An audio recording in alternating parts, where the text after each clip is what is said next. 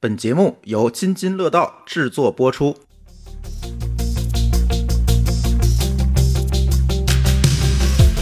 各位听友，大家好啊！这是一期科技乱炖，呃，我是朱峰。今天呢，哎，我们老三位又回来了啊！不是我自己的单口了，上期单口他妈累死我了，简直是了。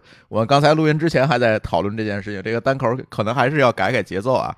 上期好像大家听的也很困，我录的也很累。这不太像话啊！下期我们再调一调一调，大家也没在评论区提什么意见，主要是我也不知道怎么调，你们继续提意见吧。反正，哎，这一期跟大家聊聊 WDC，呃，苹果这个发布会，眼镜呢，我看各个节目，反正该聊的不该聊的，能聊的不能聊的，试戴了没试戴的，反正都聊了一遍了。但是我们仨呢，还是想从这个整个产业的角度去跟大家聊聊这个东西给产业带来的改变吧，咱就不聊那些。啊，多么那叫什么 Amazing 是吧的那个体验了是吧？哎，今天我们仨聊聊这个事儿。哎，发布会看了吗？你们你们俩看了啥体验？我是后来看的回放，在苹果啊，那就是咱仨都看。我看也是回放。那天晚上我喝多了，就没没看成，回来看的回放。啥体会？就是除了眼镜啊，咱眼镜一会儿说。除了眼镜以外，你们觉得能让你们感受特别深的东西有吗？感受深的就是没有感受。哎，你是这个感受是吗？那某个老师，这个我得我得回忆一下。我记得眼镜之前我还有几个点还是有印象的，嗯。但是你这么一问呢，给我问懵了啊。嗯，就是感觉确实感受没那么强烈。你是说眼镜还是其他？我们先说其他吧，就是前面那些东西，One More Thing 前面的吧。对，就是前面的吧。我说就是前面的，前面的在看眼镜之前还是有些感受的，嗯，但是现在我想不起来了。我不用提醒，我就直接说我感受，你们大概可能就想起来了。因为什么呢？下午我又重新看了一遍，哎，为了准备咱这期节目又看了一遍。其实呢，前面我觉得几个主要的点哈，咱就不讲某一个功能某一个功能了。其实功能有很多，就是各个系统嘛，它都会讲一遍。WWDC 主要是讲操作系统的改变。呃，电脑咱不说了，M 二这种常常规更新更新，对吧？咱不说了。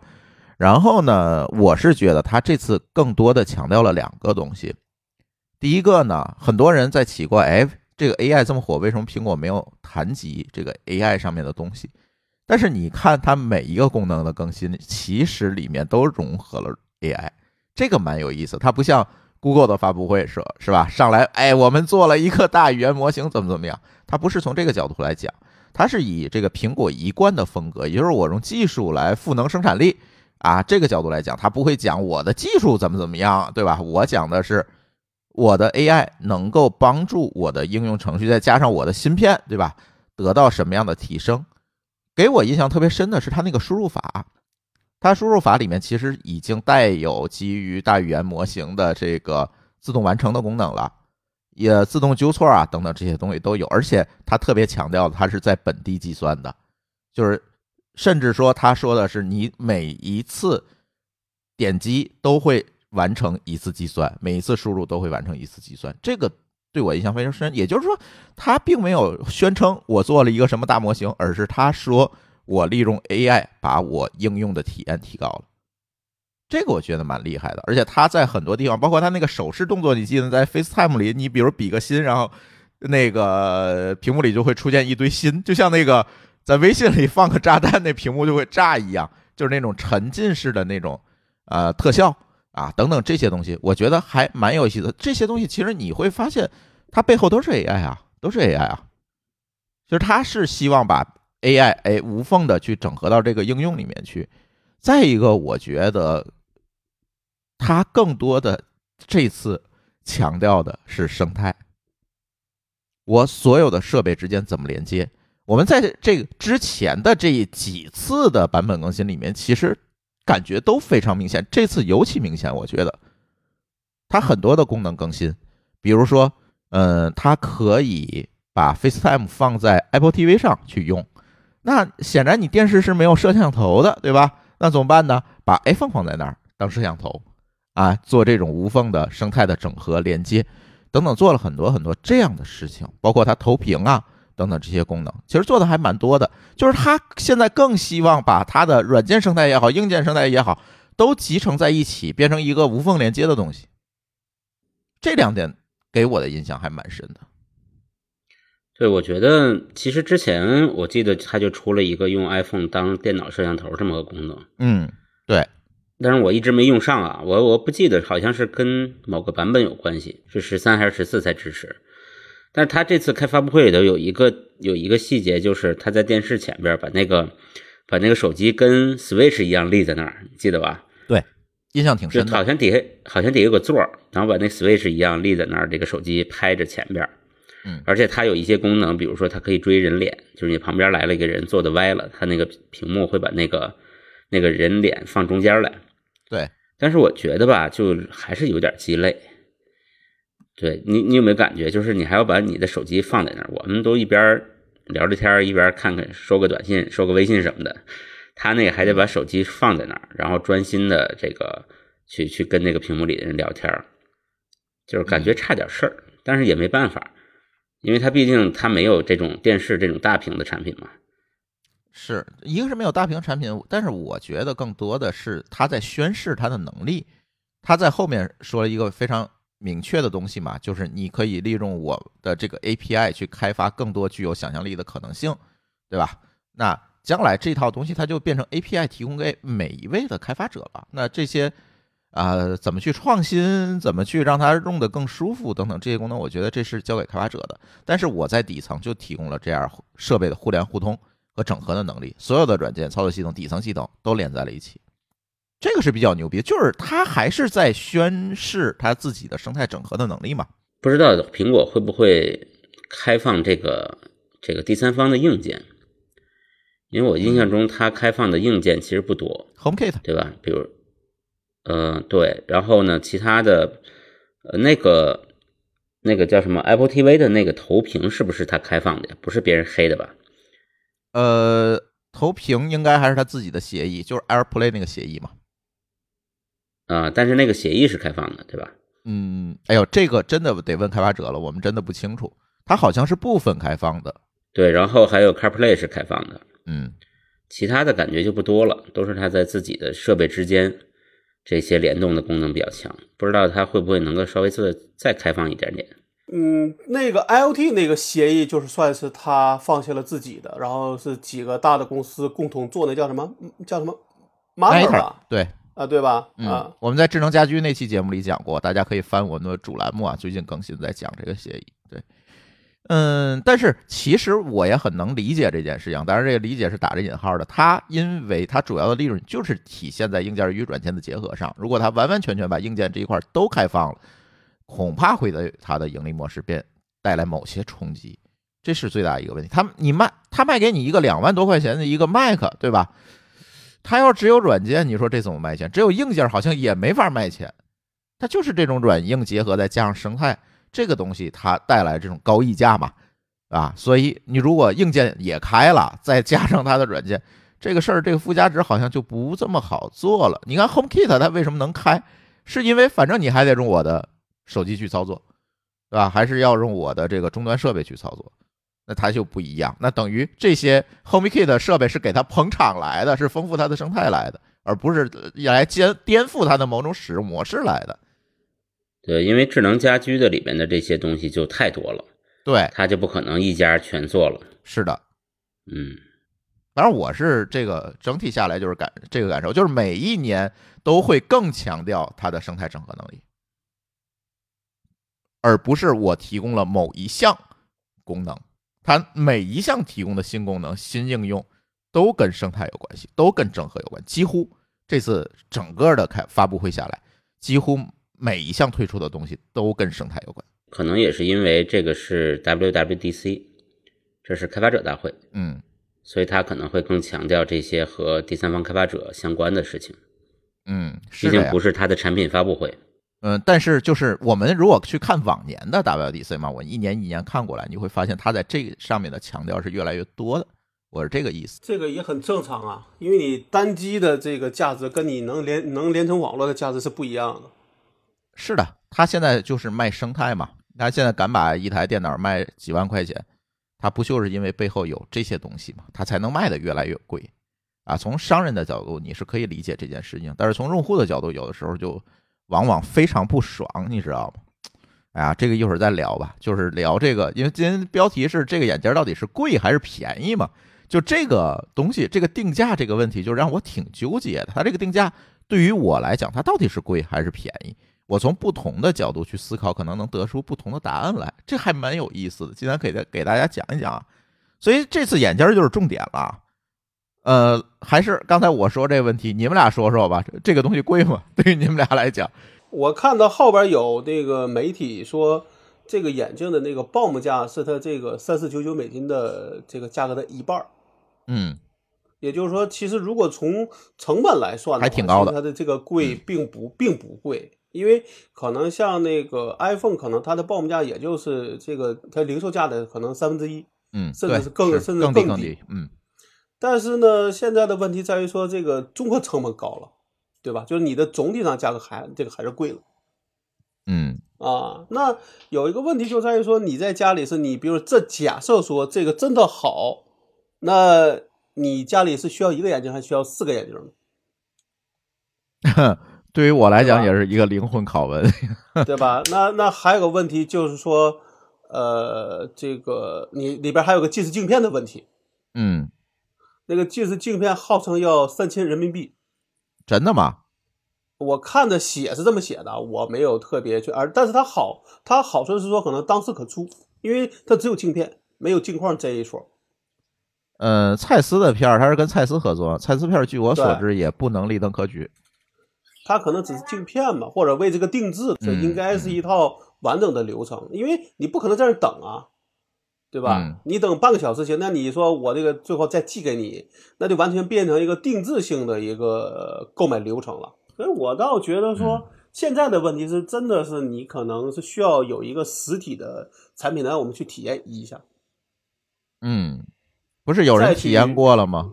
但是那是他那是他的体验，而且我还是得讲说，我原来买那个 Facebook 的那个快车二的时候，也觉得说我那半小时我也觉得挺好的呀。可你用了一个礼拜之后，可能就不觉得它怎么样了。我现在其实也担心这个问题啊。而且你想，它的价格三四三四九九美金，如果你再算个镜片吧，因为毕竟我觉得现在大可能甚至有一半人是这个是有近视这个问题的。那你想，你三四九九美金，差不多你算再就再算个税吧，三万人民币，你可以买一个很好的一台电这个电脑了。那你到底有哪些场景？是真的让你觉得用一个三万块钱的设备，这个的就是能够给你给你达到效果，是其他的设备不可替代的。嗯，比如说你在里边看电影，那你说你买一个三万块钱的这个大的电视，那是一家人都能看的。所以我觉得这个对我来说，其实是个问号。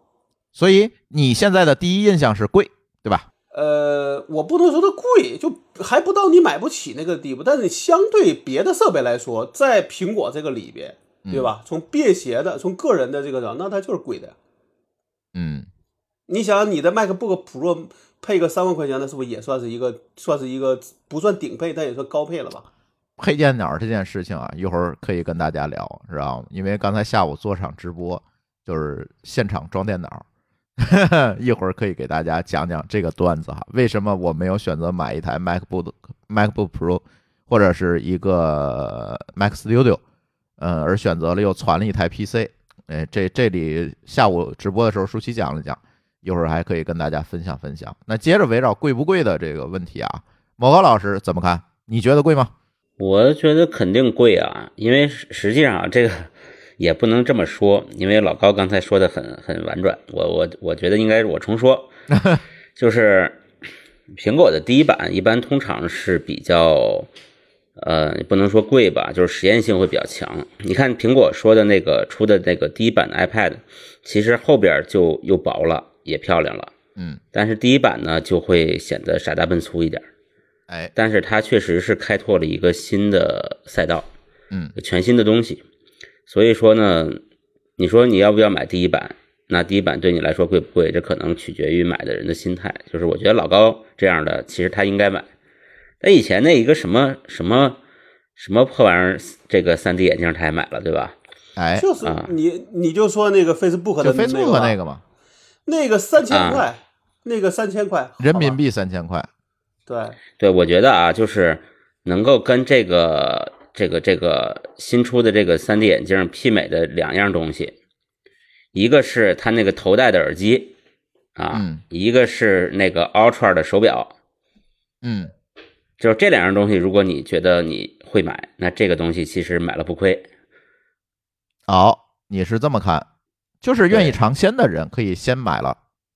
尝鲜以及他追求那种比较极致的体验嗯啊，价钱呢不一定很敏感。嗯。你像你比如老高也买了 Ultra 的手表，对吧？你老高我我相信他一次珠峰都没上过啊，啊，他没上过，没上过啊，什么？哪个都没上过啊。啊，谐音梗扣钱啊。啊。对，我的意思，我的意思是，老高买了 Ultra 的手表，但是他并没有去攀登珠穆朗玛峰啊。哎，对，说全了啊啊，对对我也没对对我也没下水啊。对，就是嗯。为什么呢？就是这是一种感觉，它不一定是这个这个东西对他来说是那么的必要。嗯我觉得这个 3D 眼镜就是这样，这个这个明显这一版 3D 眼镜就是堆料堆出来的，它就是堆到极致了。嗯啊是不是有很多分析嘛？我看讲的蛮有道理，就是这一次之所以这么贵，而且叫 Pro，对吧？对，那意思就是说我先往上堆，然后再往下减，这是另一种产品演进的路线。嗯，你们两个人都是这么看哈。其实对我来讲，我那天纠结了一下，看发布会之后，然后有看了几个博主评测的视频哈，啊，不是评测了，其实就是这个转述的视频，因为他当场不能录音录像嘛。然后呢，我想了想这件事情，我反而觉得这个东西可能不贵，可能不贵。我基于几个前提来讲啊，第一个是基于你对一个新东西价格的认知来讲，这里给我印象最深的是，当我买第一个 iPhone 的时候，其实 iPhone 也不是第一代成熟，刚才某个老师说了，它最成熟就是能够破圈的，其实 iPhone 四，并不是 iPhone 第一代，对吧？最成熟是 iPhone 四，当时 iPhone 四多少钱呢？四千多人民币。平当时一部普通的手机多少钱？一千左右，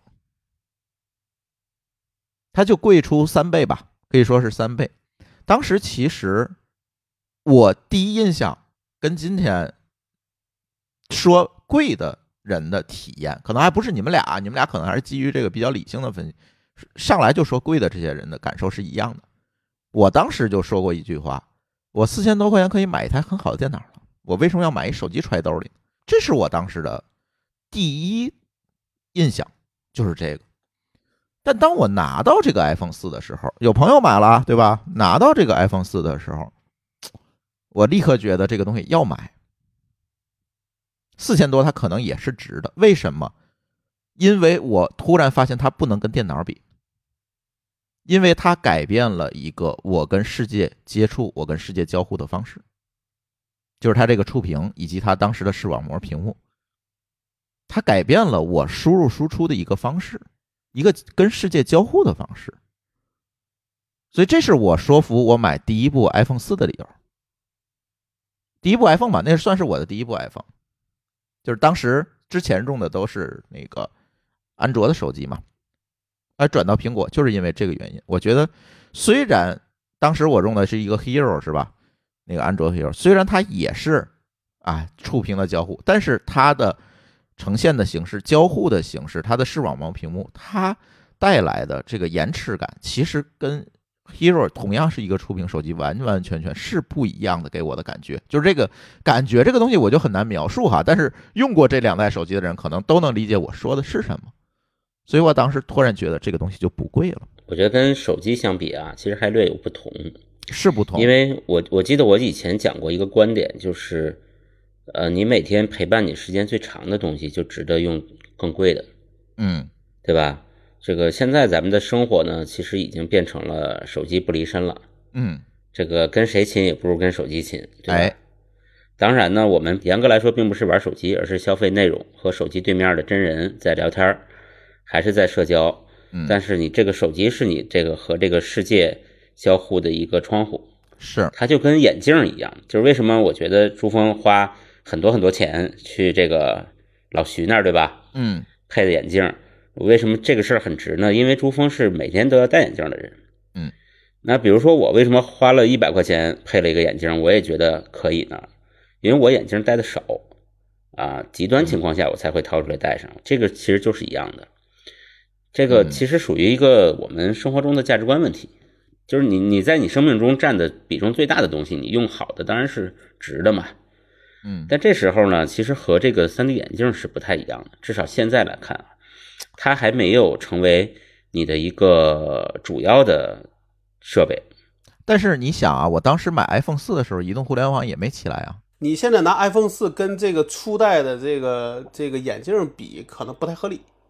你觉得我应该拿它跟第一代的 iPhone 比吗？对对，可能要跟第一代的比，嗯，可能更合理。对，初代的 iPhone 确实是，初代 iPhone 其实是很粗糙的。对，前两代来来说，也许就是一个原型，就是可以公开发售的原型。那这时候比的可能真的是那种愿意为这个不同的体验花很高溢价的人。嗯。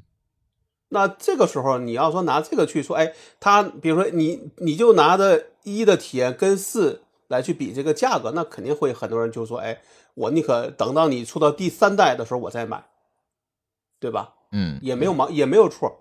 所以我刚才想要这个犹豫，就是说，到底它能给我带来是 iPhone 一的体验还是 iPhone 四的体验的问题？嗯，其实我在犹豫的也是这件事情。我刚才接着某高老师说啊，其实当时 iPhone 四的时候，移动互联网也没有起来。所以这个时候就跟现在我们这个眼镜市场是一样，它其实生态啊等等都没有，你不知道以后这个东西它会变成什么样。当然，有一个非常确定的东西是，这个东西一定比从口袋里掏出来手机的侵入感强。你戴在脑袋上，我觉得二十四小时戴在脑袋上这事儿太怪了，就不太可能，不太可能，它的侵入性一定是要比手机强的。所以它这次也更强调是在一个工作场景、室内场景来用嘛，因为毕竟它还有这个接电的问题，它好像接的电池包只能用俩小时出去，它有这个问题。它在工作固定场景，它现在渲染的都是一些啊生产力的能力，所以它叫一个空间计算工具嘛。嗯，所以也在我也在考虑这个事情，就是它跟手机，它虽然又是一次交互方式的改变，但是它跟手机相比这么强的侵入性，到底它能让这个东西普及到什么程度？是一人一个，就会，然后我们进入了一个空间计算时代，就是我们从移动计算时代又跨入了一个空间计算时代吗？真的是一个能划时代的一个东西吗？我不知道，因为确实就是给人的直观体验，就是我戴了这个眼镜儿就很怪，你知道吗？就很怪。当然，如果这句话放在二十年后，这个东西已经普及了，再来听我们的播客，可能觉得你们仨是傻逼，是吧？这也有可能。但是现在来看，确实是。有这个感觉，嗯，我觉得还有一点就是，我们得先看看苹果给这个东西在它自己产品系列中的定位是什么。嗯，因为它其实也有这种附件和核心计算设备这么两大类的东西。是，对，你看，如果把它定位成核心的计算设备，那它，我我觉得我比较倾向于老高那观点，就是它可能是一二代的 iPhone。就是一二，你别说二代，就是一代的 iPhone，连那个三 G 都不支持，三 G 都不支持，对吧？它其实也就是个手机，嗯，啊，但是呢，它有 WiFi 了。那时候手机有 WiFi 的很少，是，啊，但是如果它是一个边缘的配件，其实它可能不一定迭代那么快。你看那个头戴式的大耳机，它也是就那么一代，对吧？对它可能就通过这一代，它已经把它做到头了，它也不会再再升级、再迭代了，也还可以。但这东西呢，你说到底是把它类比成 iPhone 那么复杂的东西，还是耳机那样相对单纯一点的东西呢？现在看起来有可能是他觉得它是核心计算设备，他毕竟提了一个词儿叫什么“空间计算”。空间计算是啊，这这个这个我也没有搞明白为什么叫这个词。啊，但是它如果带计算俩字呢，也许它是个核心设备，这就等于说我们得得看明年后年的情况。如果它不动了，那搞不好这是个配件嗯嗯，但是按它现在的规格来看，它应该是一个计算中心，因为它里面有 M 二的芯片，它本身就是一台电脑。它是有这个的，但是它这次并没有公布，比如说内存多少，这个有多少 SSD，存储空间多大，这个没有提。所以苹果认为，呃，苹果认为你不需要知道。嗯，是，所以但是呢，你计算肯定离不开存储嘛，对吧？如果它没有特别大的存储能力，这个东西到底是个什么呢？也确实是挺有意思的一个东西。嗯嗯呃，他倒是里边说，我看反正事后的媒体报道里边，他提了两个事情啊，嗯，一个是说它的那个显示延迟只有十二毫秒，是那这个呢，确实我觉得可能对于人来说会比较怎么说，会比较呃不容易适应啊，比较容易适应。嗯这就是你的这种延迟感会比较弱，对吧？嗯第二个就是说，它里边特别提了那两个镜头，就那两个镜片，嗯说那两个镜片的成本占所有成本的一半儿，嗯好像是索尼独是独家的。嗯，也就是它是一个高像素的近距的这么一个屏幕。对对，那确实我看有人对比嘛，说从这个这些所有的眼镜，因为他们说只有你的这个眼就这个镜片的这个这个密度越高，才会让你越觉得真实。是，哎，这个地方我一直挺好奇的，就是它嗯那个屏幕到眼睛的光路是怎么样的？你记得以前那个 Google Glass 吗？就是它眼睛边儿有一个小这个透明的，可以在里边折射的一个小小小东西。，对对，它是在侧面它应该是的。它其实是摄像头离的那个眼睛没那么近，它在里边折射了好几次，就相当于给眼睛一个对焦的一个空间。但是这次这个眼镜呢，我感觉好像就是贴着眼睛的两块屏幕，它是直视的。好奇。我看它那个解剖图了，应该是直视的。呃，你就你别忘了，里边至少还能插那个近视用的一个镜片呢，肯定不是贴着眼睛的。嗯，但是它也不是折射进来的。嗯，他好像说叫什么什么 Pancake 这个光学系统，嗯说是比那个就是比之前的都能薄很多，而且效果好。但是它唯一的代价就是贵。它可能距离有点像那个以前直板的那个插个手机的那个三 D，哎，类似于那种对，嗯，那可能是那个距离，在中间有一个透镜来解决这个聚焦的事儿。是是这样的。而且呢，它这次设计的还是双面的嘛，它对外也能显示一个东西嘛。它比如说有人来了，这个把你的眼显示出来，这挺怪的，你知道吗？有点 诡异。这个真的是就是往奢华了走，嗯，就是你能敢你你敢相信他被外面愣做一个屏幕，就为了显示里边这张眼这个眼睛，啊，对对，这这堆料堆到头了，真的是。他是是让他是想让你不摘掉眼镜也能够去跟别人沟通，是。对吧？嗯，他还是希望在一定程度上去降低他的侵入感嘛。就是说到时候如果你们家有一个眼镜，可以俩人同时看电影，那个人盯着你看，你戴着眼镜看，那个人盯着你的脸看伙。那不，那你做的是需要做两边的一个双人头双人眼镜。就是外面那个投另外一个眼镜，投另外一个电影。我觉得你这是歪歪。但是我看了一个媒体的一个报道，说一个记者去体验了一下，结果他戴了半小时，说他那个就那个鼻梁那个地方就发红了。嗯，它还是有一定重量的哈，对对，可就是每个那人是金属壳的吧？呃，应该不算铝吧，应该是轻质铝对。对，就说就说这个确实因人而异，所以这个呢，对我来说，尤其是我用了那个 Facebook 的那个以外，就以后呢，我觉得我更加更加纠结了。就是这么说吧，比比如说你买个 iPhone，不管是一二三四，它至少能打电话，对吧？哪怕它别的功能都不行，你至少可以拿来打电话呀。可是 你这个东西就就是说，就咱们说往低说嘛，对吧？那你这个东西除了干这个，你还能干嘛？嗯，但是跟价格比就不一样了，对吧？你不能，比如说你一个手机，你买个贵的，比如说现在这个 iPhone，大家都认为它很好，你能带出去炫一下，可你能出去戴个眼镜吗？嗯是，它可以显示你的脸呢、哎呀，我很担心会撞在柱子上。它是可以但它比较重，调那个这重这事儿其实还是嗯，哎，对，脖子疼，确实有点难受。对，其实你要这么想，如果你花钱买了一个可以无限投屏、可以无限多个窗口、可以有无限多个的显示器，你觉得这是不是这两万块钱就便宜了？三万啊！那三万啊，我我这你五十五，我这五十五寸的还不到三万呢，谢谢。那是一个呀。它这个东西投出来效果可真的不止五十五寸，那是 IMAX 的效果。对，我就问你，能不能大家一块儿看？再买一个，好，六个人十八万，我相信它肯定有共享屏幕，就是共享画面的功能。那就必须还有的搁眼镜啊。对呀，对，老板想用手戳你屏幕都戳不到。对，哎他也不知道你在干嘛。是他这个设计还真是挺对料，他你眼睛里投射出来外部的世界，其实也是摄像头拍完了再反射给你的，而不是真的是看到的外部的世界。但是我觉得它里边有一个地方，我觉得还是挺好的，就是所谓的没有这个手柄，哎，对它这个交互设计确实嗯是我印象最深的一个。堆了五个向下的摄像头，还是嗯十二个向下的摄像头，对通过你的手是做操作，对，脚可能也行。那就不知道了。好像没有扫这个脚趾头啊。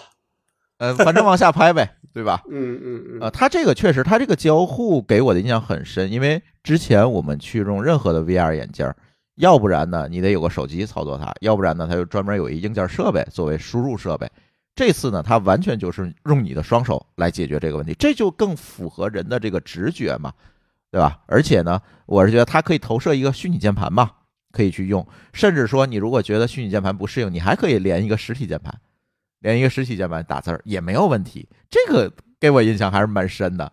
对，而且它它外部世界应该是用摄像头拍进来的，嗯，对吧？它本身那个那个东西是不透明的，对的，所以它其实你在外部世界用一些鼠标、键盘啊，你还能看得到。是，对，而且呢，它甚至说可以把你一台 Mac 的电脑的屏幕再拉出来投在前面去。但是这个事情又说回来了，就是还是生态问题，它能，他只有他才能够把这么多生态连在一起，把这事儿干了，能够跟他所有的设备都交互，能够跟他既有的什么 iCloud 啊之类这些东西都可以交互。那取决于最终取决于还是它的生态啊。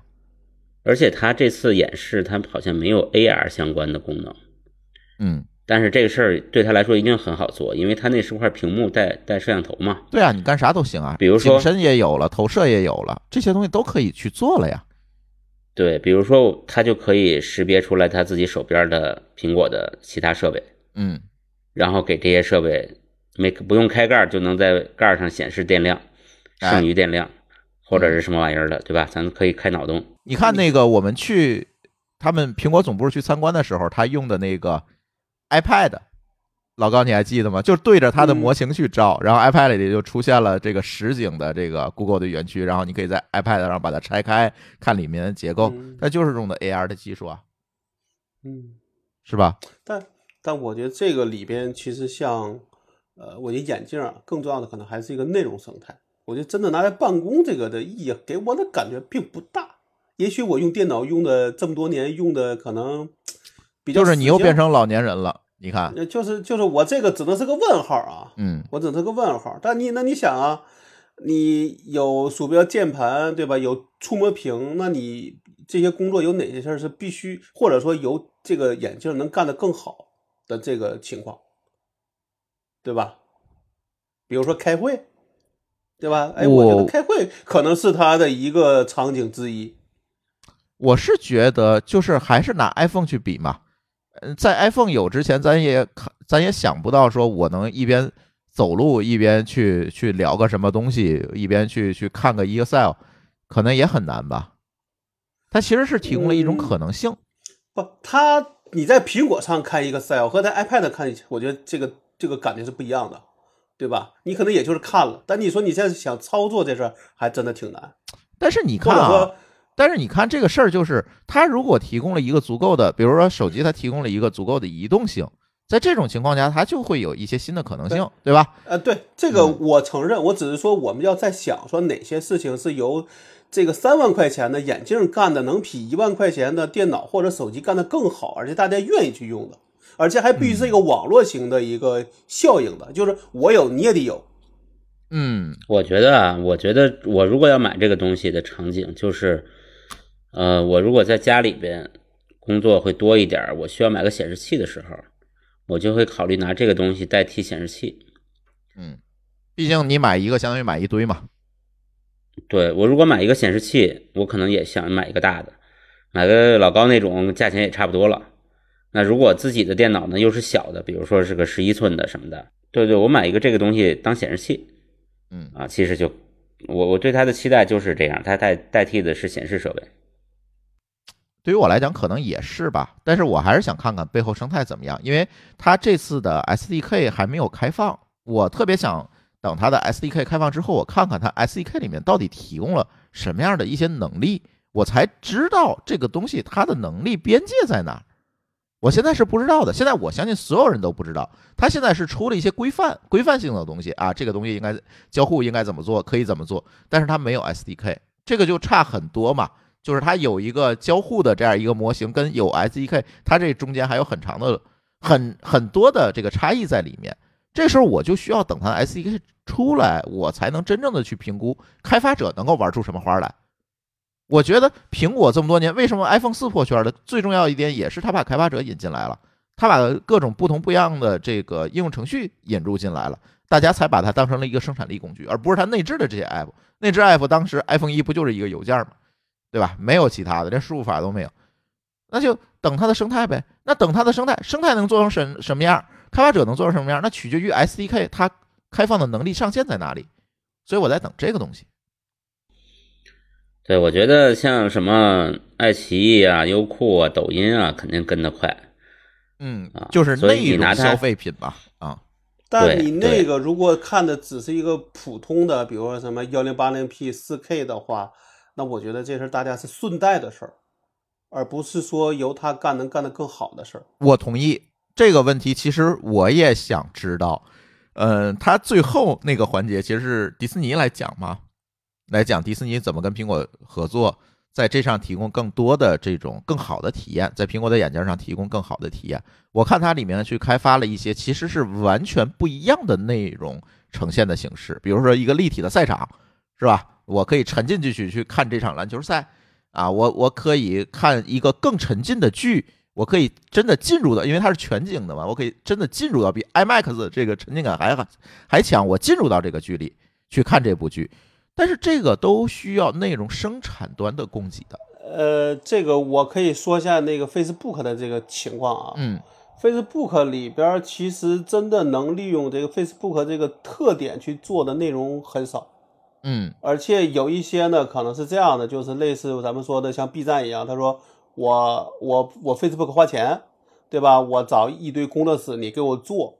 但给我感觉到了最后呢，你的感觉，哎，你看三个你还觉得挺新奇，等你看一百个之后，你就发现是在呃是在重复了，是，对，是。那包括游戏也是一样，就是比如说咱们刚有 iPhone 的时候，大家比如刚有触摸屏的时候，大家都觉得，哎，比如说切水果，对吧，很好玩。但你现在看切水果、切绳子这些游戏，大家还有人玩吗？就没人玩了。嗯嗯啊。那我觉得 Facebook 其实，在网上也算是一个大的公司，它这个方面推就推成这个样子，也就是说，我对这个眼镜的一个犹豫的一个问题嘛。这个小公司推，哎，你觉得它不够大，对吧？但但 Facebook 其实你看，它原来还 all in 还 all 还 all in 了呢。那你看它 Facebook all in 东西多，对，不能当真。那那我刚才我突然我想起一个事儿啊，就虽然我可能不一定看，但我觉得可能对有的人会有用，就是体育赛事的直这种直播。可能会有用，三百六十度的。如果说沉浸式的是吧？呃，就比如说这个苹果能做出三百六十度的摄像头，放在赛事里边，放在那里，而而而且你所有戴眼镜的可以用，对吧？那确实效果可能会很好。对，因为现在体育赛事的转播，尤其像这种大体育啊，什么篮球啊、足球这种，它其实转播的赛场里面已经放了这种可以实时渲染的设备了，就是这种采集设备已经有了。所以这种情况下，有数据的情况下，可能很容易的去加工成内容。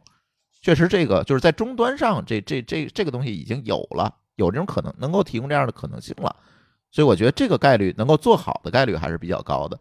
但是你真正的就像老高说的，真正的为这样一个设备去拍一部电影，这件事情谁会投入呢？呃，就是说你在不惜成本的时候，肯定是能是能做出那么几部剧的。对吧？哎，我就我就不管有多少回报，我就要做一个一个好看的 demo，肯定可以。我相信 Facebook 的当初也是这样做的，但是到了后边，我就发现很多人他拍的内容可能就会慢慢的掺水，然后效果也就很差，然后你就然后你也不想看了，然后即使他出新的了，你也不会去看了。对，但是这个东西有没有可能替代电影院呢？那就得奔着三 D。三百六十度去，有啊，或者他现在是可以实现的呀。昨天跟那个隔壁有台的关雅迪老师，他不是电影导演吗，跟他吃了个饭，他在说这个事儿，嗯他其实还蛮担心的。作为这个电影人，他可能担心的是几年之后电影院就消失了。但是他可能有点激进啊，他毕竟他不是技术圈的人，他可能比较激进。但是他看到这个东西，他首先担心的就是这样一个情况：说如果每个人都能在家里能够获得电影院大概百分之八九十的体验的时候，那这个电影票还卖得出去卖不出去？呃，这个对对这个版权方或者发行方肯定是有有一定意义的吧。嗯，但是盗版的问题怎么怎么能够避免呢？这也哎，这是另外一个内容生态的问题了。今天我先不讨论，咱先是嗯从他提供的能力的边界上来去讲嘛，对吧？他确实提供了在家看 IMAX 的这样一个可能。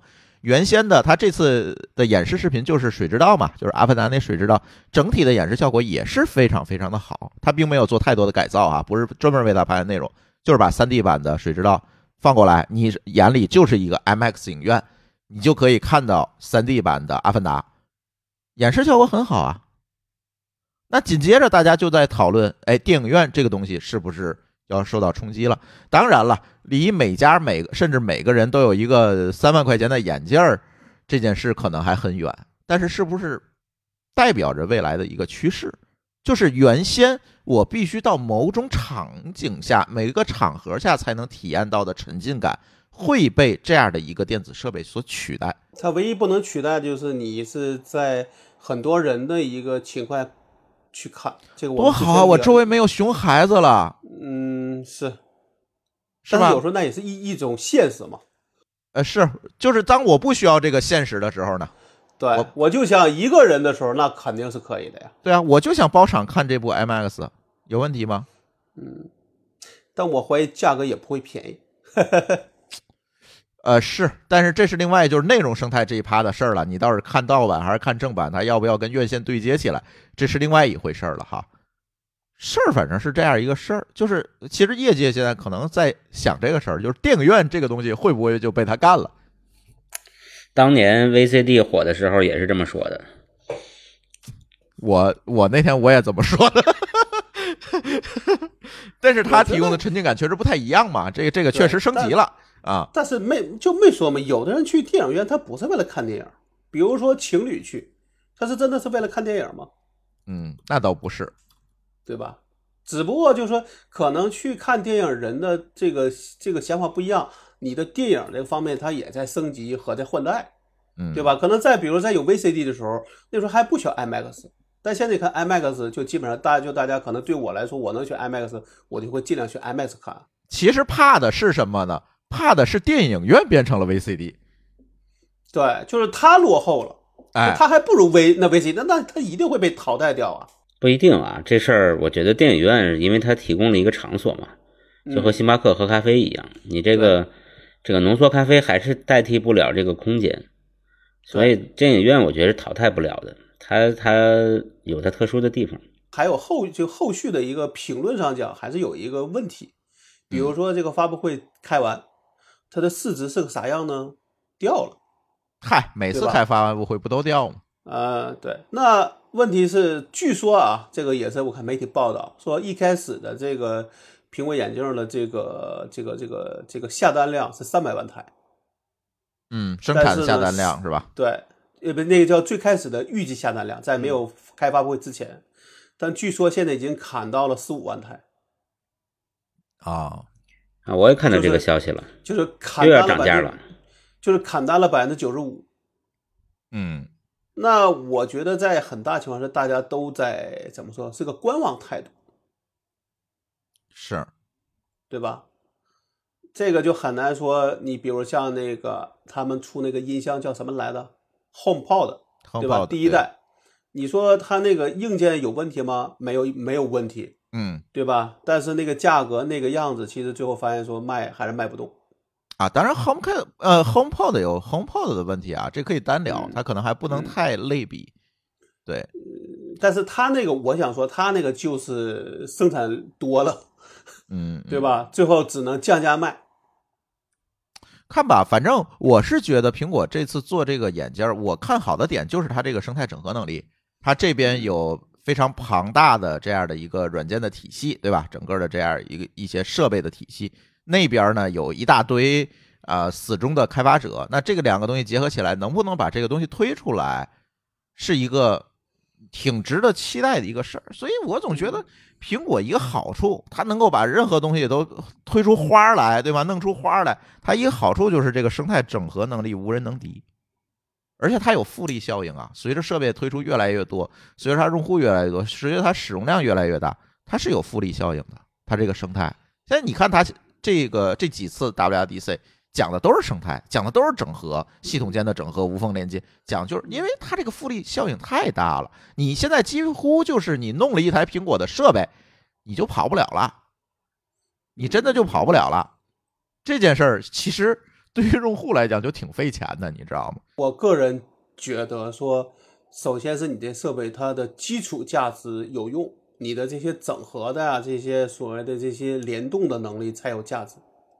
对吧？那是个那是个锦上添花的事儿。对，所以我接下来就要说的是什么呢？这个东西，刚才我说的是这个垄断的好处，对吧？这个垄断封闭生态的好处，它坏处也很明显啊，就是垄断和独裁嘛。你这个东西把人绑进来，这人就跑不了了，真的跑不了了。那这个问题就带来了说，我现在越来越担心于我被苹果的生态绑死。你看这次就是下午直播时候就在说这个事情，舒淇想搞搞这个高配的电脑，对吧？因为他现在对存储啊各方面要求变高了。那好，我给他找一台能够满足他需求的 Mac Studio，同等价格四万块钱。那好吧，咱就装 PC，不用想了，这四万块钱想都不用想，对吧？都不用考虑，不可能下单。那好吧，那咱弄个 PC，咱看看能不能解决问题。四千块钱。而且呢，我是提前给舒淇用了。我说这个东西你先试试，对吧？你能适应这个 Windows 这个系统，能够把你所有的工作生产力都够无缝的迁移上来，咱再说，对吧？你要说干不了这个事儿，那咱还得想 Mac 的事儿去，对吧？用了几天，说我可能稍微有点不适应，但是我能用。反正我那个溢价肯定不是没有那三万六的溢价给我带来的方便性。那我那咱就别想了，那果断换换吧。因为实在我买不起了，就是他这种垄断和独裁带来的，就是慢慢慢慢慢慢的，大家就就挺难受的在这里面。我不是说他东西不好啊，就挺难受的。可能就是就是最大的问题是穷嘛，对吧？这是我的问题哈，这是我的问题。但是我真的是现在有点受不了。但是说回眼镜这个事儿啊，这个东西最终是个奢侈品，几万块钱的奢侈品，还是一个能做到普惠的产品。这个事儿我不知道。苹果想怎么想的？就是他认为他现在生态已经足够牛逼了，能够足够足够把这件事情推出来，所以我就卖这么一个奢侈品出来，还是说就像当年的 iPhone 啊等等这些东西，我尽可能的让它更加普惠、更加普及，然后我赚生态的钱，这也是一条路，对吧？它到底将来怎么走？我觉得可能取决于这个生态能够给这个产品带来多大收益。比如说，它就像 iPhone 一样，Top 一万的 App。能够持续不断的给苹果带来一个非常高的一个收益，在这种情况下，它有付费机制，对吧？有订阅机制，能带来收益，还只是是这样，还是说它只是做了一个虚拟的 IMAX 影院，大家在上面看盗版，这个价值是完全不一样的。那它能做到哪一步，我们不知道。我觉得这个是这个东西最终能不能降价，或者能不能做成一个普惠版的一个核心的原因。我觉得，我觉得独裁啊，就首先咱得先澄清一个问题，就是独裁这个事儿呢，虽然是不好听，但是它本身并不一定会带来问题。嗯，对啊，没错，这个独裁的坏人才会有问题，对不对？对。那那苹果呢，作为一个商业公司，我觉得这方面的风险它小一点，它不像一个政权啊，这个是吧？啊，懂了。所以啊，不要说了，啊。对，所以所以呢，我我觉得所以不能用独裁这个词儿来形容苹果，但是垄断倒有点像。但是垄断咱们也提过，就是如果你利用了垄断地位阻止别人进来，或者把你的竞争对手都干死，这个算是这个这个坏的。但是如果你已经形成了这么个地位，但是你用这种方式呢去实现普惠，因为我具有垄断地位，所以我可以降低成本，我可以让更多的人都用上啊，原来用不上电脑的能用上了。这个呢，其实是一个好事儿。当然了，苹果并没做到这一点啊，就是它还没有别人便宜。嗯啊，但是呢，也不差了。嗯，我个人觉得说，其实，在某上，它是一种数码产品的奢侈品，这个定位是没有问题的。嗯，对吧？因为你给，就它的目标应该是给这个在同样的设这个数码产品下能够提供更好的体验。嗯，所以它比别人贵是没有毛病的。那我觉得这个眼镜呢，很有可能就像刚才那个毛高老师说那个情况，就是一方面，比如说他明他明年后年可能会向上推的，再向下推的，向上是能做的，就是能够更堆料，对吧？做一个一个一个一个更普更普落的版本，让那些愿意觉得这个好的人，他愿意有个更好的体验，这是一方面。第二方面是往下走，比如说能把价格降到一万五千块，但是我个人不觉得它一定会比手机便宜。因为你想，它两个屏幕，嗯，是，对吧？它不能太这个东西可能很难的，还是？嗯，对，就是说你要是拿着 Facebook，就是拿 Facebook 那个去比，那肯定是两个东西了，甚至我觉得它俩方向都不一样，嗯，啊，所以我觉得这个里边，你说如果我个人觉得，我觉得这个东西要是卖个一万五千块，可能我还会考虑去，就是我可能就不会犹豫了，嗯，因为我不觉得它一定会比手机便宜。但是它比手机贵一贵一些，我是能够接受的，就跟一个 Ultra 的手表一样，对吧？它比普通的 Watch 贵一些。比如说咱那时候，我记得咱们猜了一下嘛，咱们觉得猜是一万二吧，是我的印象中。对，结果卖的没有一万二，大家还觉得哎挺便宜的。是，但现在呢，这个东西就是就是在三万块钱呢，我觉得就是其实超出了大家的预期。嗯嗯嗯，啊，我可能真的会在第一时间买一个，到时候咱仨中一个吧，还是嗯。对，咱们在里边体验就完了。咱在里边可以录播客了。哎，其实挺好一个场景，真的是挺好一个场景。拿这个东西录播客，我个我个人觉得说，它里边可能会在会议这个角度会做一些优化。是我怀疑，是他这次也提到了。嗯嗯，它是不是明年才上市呢？明年上市，而且中国地区上不了。他可能说的是说，今年在美国先上，然后明年是卖到海外。但中国有一个问题啊，它这个名字被华为注册了。对，我现在也看到，二一年华为就把这名字注册了。它可能是要用给它的显这个显示器、显示设备。对对，它不是恶意的，因为人家早就注册了哈。人人家本来也有显示器的产品，是有 Vision 的系列的显这个显示器显示器的这个对这个产品线。但是那在国内，第一怎么上？第二，它这些内容生态哪些能在国内上？这你就不知道了。它应该不会用 Vision 这个词儿，就像 Apple Watch 一样，Watch 这个词儿它也不是它的品牌呀，对吧？它肯定是连着的。可能会用中文吧。嗯嗯。再者一个就是在国内上，这里还有很多，因为它如果是一个内容消费场景的话，这里还有好多内容供给侧的问题呢，监管的问题。对。对，比如说电影院功能，我觉得就可能就要废了。苹果之前在中国地区曾经曾尝试推出过那个 Apple Movie 那个功能，就是整合了一些这个影视的资源进来。当时那个画质啊，各方面内容还不错。然后上来没有多长时间就被下了，就是它有这个资质的问题嘛。那这次他打算怎么解决这个资质问题？是合作，对吧？就是让他们这个生态合作方，像爱奇艺之类的来开发。还是说怎么去做还不知道，因为它本身自己那个生态是打算怎么做。它这次更多强调是 Apple TV 加里面的东西，但是呢也提了一句一句，就是其他的内容供应商。但是到底是怎么样一个合作模式，它在里面会想要拿到，是不是想要拿到更多的这个分润，我们还不知道。嗯嗯，这个你想的是一个正规的路，对吧？嗯，但是呢，Facebook 完全就没有正规的路。是。就很有可能它上不了，只能是所谓的代购了。嗯嗯，代购可能很多里边的东西就用不上了。嗯，它这个就跟这个什么 iCloud 一样，就是它一定要在国内有合作方来落地，体验才能完整。也倒不是，其实 Facebook 那个也就是你得。能够自己先去注册账号，然后能登录，那其实其他的关系并没有太大。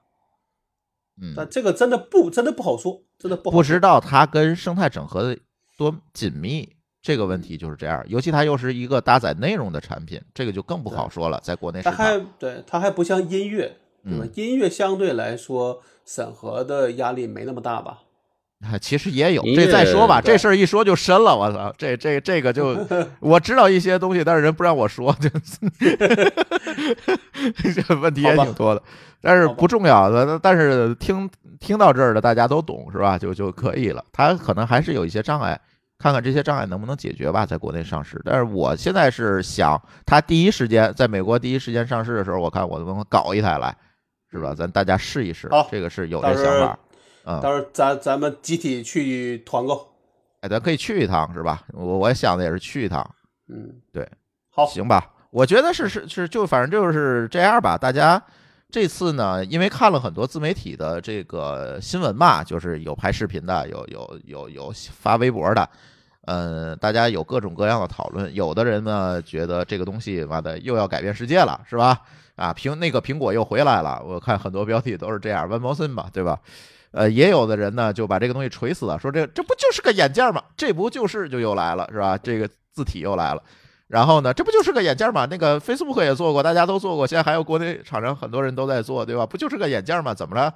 对吧？也有这么说的。但是我觉得，从一个开发者的角度，或者从一个行业观察者的角度来看呢，现在下一切的定论还不到时候，至少要等它的 SDK 出来，我要看一下它的能力上限在哪儿，或者甚至说这个产品出来，我能带一个礼拜，我感受一下在各种场景下它嗯能不能它真正的戴在脑袋上，它是个玩儿，所以它可能才行。现在做任何评价可能都为时过早，我们只能畅想一下它的可能性。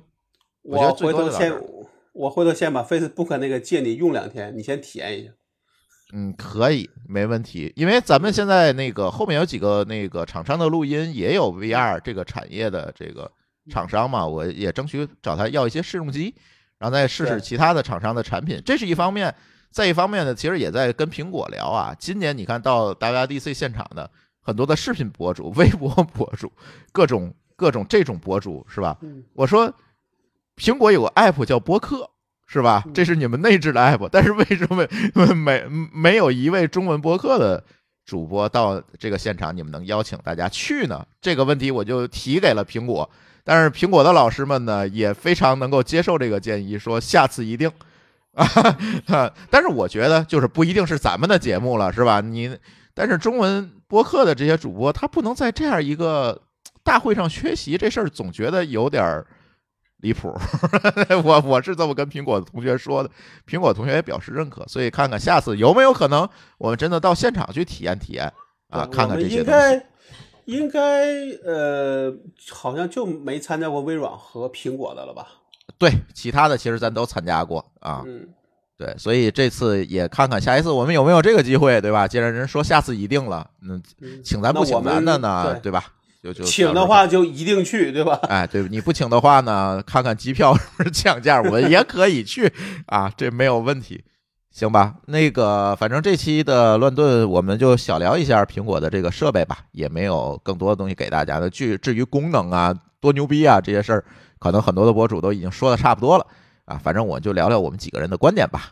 行，那我们的这期科技乱炖就先跟大家聊到这里，感谢大家的收听，我们下期节目再见，拜拜。再见。好嘞，拜拜。感谢您收听本期节目。本期播客节目由津津乐道制作播出。您也可以在我们的官网 d a o 点 f m 找到我们的更多内容作品。如果您喜欢我们的节目，欢迎在微信、微博、朋友圈等社交媒体转发分享。您的分享对我们而言十分重要。如果您希望与我们互动，可以关注我们的微信公众号“津津乐道播客”，天津的津，欢乐的乐，道路的道。在关注后按提示操作，即可加入我们的听友社群。